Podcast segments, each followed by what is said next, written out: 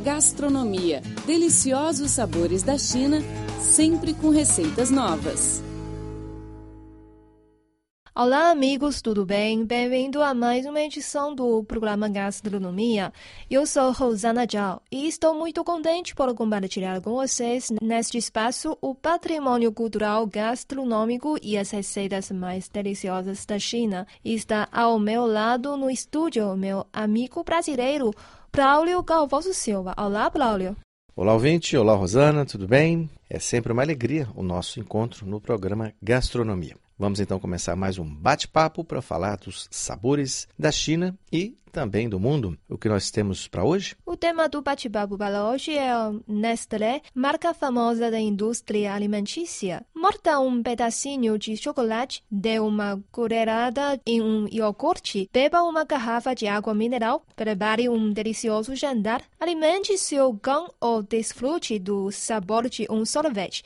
Em cada caso, as chances são grandes de você ter escolhido um produto da Nestlé, maior indústria alimentícia do mundo. É, a história da Nestlé começou na Suíça em 1866, quando Henri Nestlé lançou a farinha láctea, um alimento especial para crianças à base de cereais e leite. A partir dessa iniciativa, ocorrida há mais de 130 anos na cidade de Vevey, na Suíça, a Nestlé se tornou uma empresa mundial em alimentos e nutrição. Atua em 12 segmentos de mercado: leites, cafés, culinários, cereais, biscoitos, nutrição, chocolates, refrigerados e sorvetes.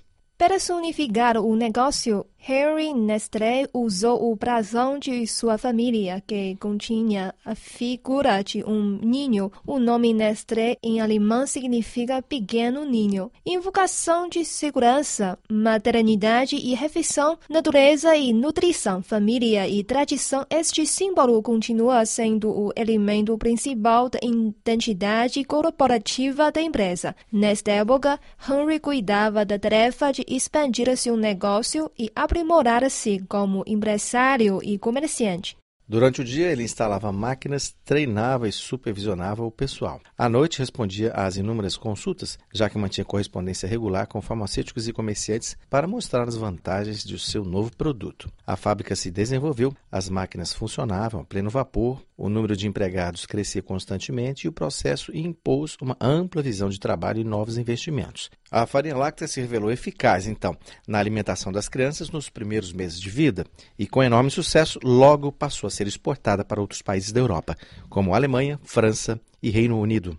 Nestlé abriu um escritório em Londres em 1868, que nos cinco anos seguintes controlou as exportações para a América do Sul e Austrália, vendendo no ano de 1873 cerca de 50 mil caixas do produto na Europa, Estados Unidos, Argentina e México. Em 1874, a empresa iniciou a produção de um de seus produtos de maior sucesso, o leite condensado no ano seguinte, aos 60 anos de idade, Henri Nestlé vendeu a empresa para Julian Monerat, Pierre Samuel Rousse e Gustavo Marx por um milhão de francos suíços, uma carruagem e um grupo de cavalos.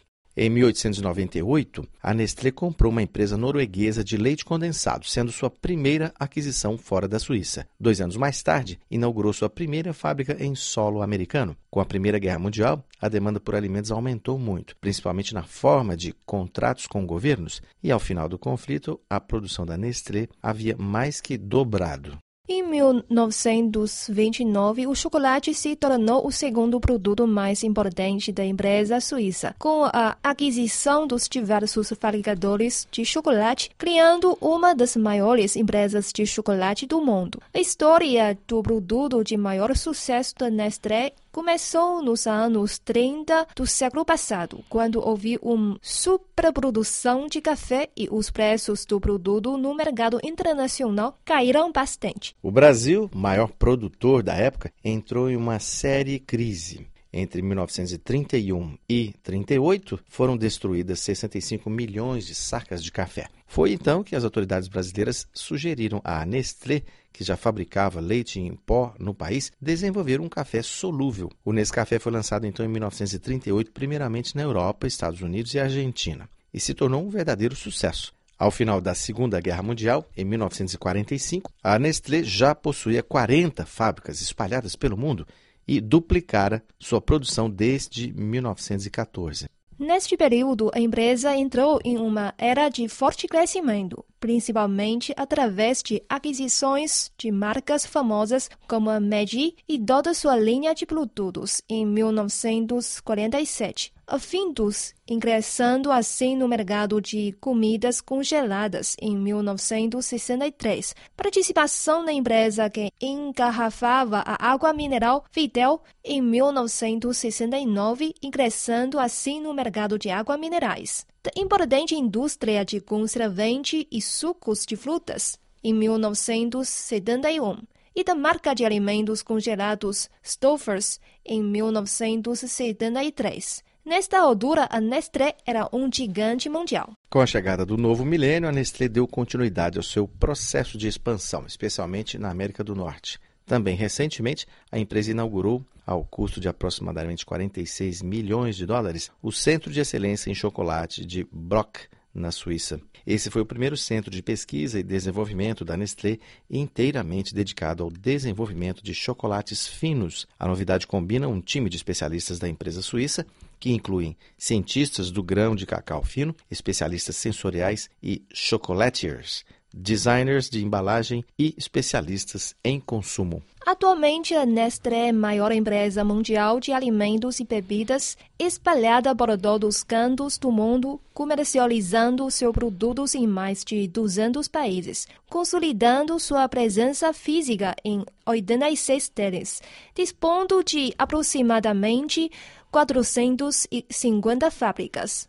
Empregando 281 mil funcionários, a empresa suíça faturou cerca de 109 bilhões de dólares em 2010. Além de produtos para alimentação e nutrição humana, a Nestlé produz também produtos para animais de estimação. O Brasil é o principal mercado de biscoitos da empresa suíça, que atua nessa categoria em vários outros países na América Latina, Europa e Ásia. A empresa suíça ainda possui 26,5% da L'Oréal de Paris, maior empresa de cosméticos do mundo, e com a qual, através de uma joint venture, é proprietária dos laboratórios Galderna, líder mundial em dermatologia.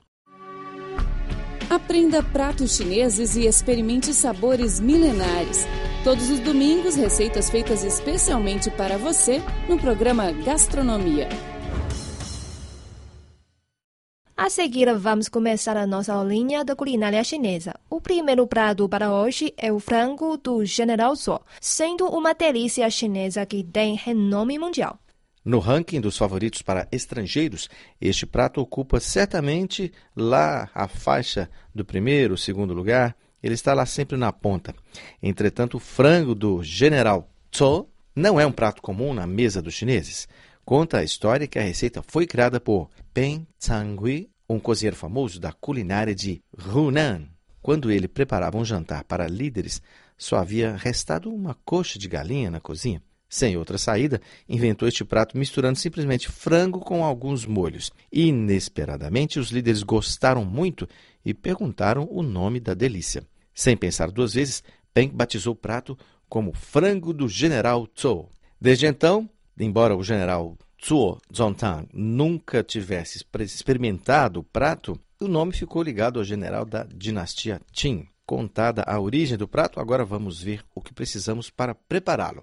Os ingredientes são 600 gramas de goja de galinha, uma clara, amido de milho, pimentas secas a gosto, o pimentão verde, uma colher de sopa de molho de soja, uma colher de sopa de vinagre de arroz, uma colher de sopa de açúcar, uma colher de sopa de óleo de gergelim, uma colher de chá de aginomoto, 2 dentes de alho picados, 3 gramas de gengibre espigados, 3 colheres de sopa de caldo de galinha ou água, óleo e sal a gosto.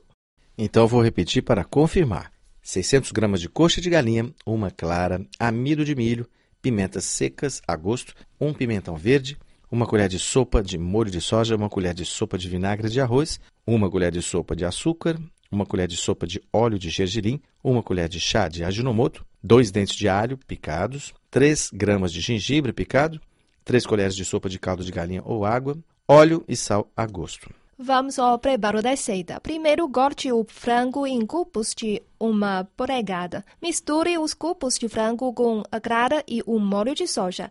Adicione amido de milho suficiente para revestir a galinha, usando pauzinhos ou os dedos para misturar bem. Em outra tigela, misture vinagre de arroz, açúcar, óleo de gergelim, aginomoto e alho, além de gengibres picados, mexendo até dissolver o açúcar. Lembrando que você pode substituir o óleo do gergelim por um outro óleo de sua preferência, por exemplo, o azeite, que é muito mais fácil de encontrar. Aqueça 200 ml de óleo em uma frigideira e adicione sal. Solte os cubos de frango no óleo quente, um pouco de cada vez, frite até que fiquem crocantes. Retire o frango e deixe escorrer em papel toalha. Limpe a frigideira e coloque duas colheres de óleo. Quando estiver quente, acrescente o pimentão verde cortado e as pimentas secas. Fritar mexendo até sentir o aroma. Adicione os cubos de frango fritos de volta na frigideira. Mexa até que fiquem bronzeados. Em seguida, você junte o molho preparado com o frango. Se você adicionou amido de milho ao molho, mexa continuamente por um ou dois minutos para engrossar. Misture o molho com frango, cozinhe e mexa por mais um ou dois minutos até o frango ficar bem revestido com o molho. Sirva imediatamente. A preparação parece ter muitos passos, mas é bem fácil de fazer. Os ingredientes são relativamente comuns e podem ser encontrados nos supermercados. Lembrando que o óleo de gergelim pode ser substituído por azeite de oliva. Aprenda pratos chineses e experimente sabores milenares. Todos os domingos, receitas feitas especialmente para você no programa Gastronomia. Olá, caros ouvintes, você está acompanhando o programa Gastronomia. Eu sou Rosana Zhao. E eu sou Braulio Calvoso Silva. Neste bloco do programa aprenderemos a preparar uma outra receita deliciosa, o caldo de frango com abóbora. Primeiro, anote os ingredientes. São um peito de frango, um quarto de abóbora média, um pedaço de gengibre, um copo de leite, pimenta branca, meia cebola, uma colher de óleo vegetal, sal e pimenta branca a gosto. O preparo da receita é o seguinte: lave bem o frango e tempere com um pouco de sal. Lave e descasque a abóbora e a cebola. Depois corte em cubos pequenos. Em uma panela, coloque água fria. Aqueça a água em fogo alto até ferver. Despeje uma colher de sal na água e depois coloque o gengibre e o frango. Depois, eh, deixe cozinhando em fogo médio por 20 minutos. Tire o frango e lave mais uma vez com água fria. Depois, desfie o frango em pequenos filamentos. Atenção para este passo: não use faca para cortar o frango. É melhor usar as mãos mesmo. Eu, na minha casa, por exemplo, uso um garfo para segurar o frango e outro garfo para desfiar. Sai bem mais rápido, é muito rápido para desfiar com o garfo. Ele faz o papel da galinha quando está ciscando o chão. Você se lembra? Quando a galinha fica ciscando o chão, sai bem rápido o desfiar do frango dessa maneira. Isso porque o frango desfiado vai absorver mais caldo quando cozinhar e ficará ainda mais delicioso. Reserve o frango em uma tigela para usar depois. Em uma frigideira, despeje um pouco de óleo vegetal para fritar a cebola. Quando sentir o aroma de cebola, junte a abóbora e deixe fritando por mais 5 minutos. Depois, adicione água até cobrir os ingredientes e deixe cozinhando por mais 10 minutos. Junte o leite, uma colher de chá de sal e um pouco de pimenta branca. Tire do fogo quando a abóbora ficar bem tenra. Espere mais 5 minutos para que os ingredientes esfriem um pouco. Depois, bata bem os ingredientes em um liquidificador. Em um prato fundo, despeje o caldo e coloque as fatias finas de frango na superfície. Está pronto, é só servir. Aprenda pratos chineses e experimente sabores milenares. Todos os domingos, receitas feitas especialmente para você no programa Gastronomia. Bom, chegamos ao fim do programa. Eu sou Rosana Tchau. Muito obrigada pela sua companhia. Eu sou Braulio Calvoso Silva. Obrigado também pelo carinho e pelo privilégio de sua audiência. Voltamos na próxima semana com mais informações interessantes sobre a cultura gastronômica chinesa e receitas para lá de gostosas. Não perca. Abraços. Tchau, tchau. Até mais, 再见。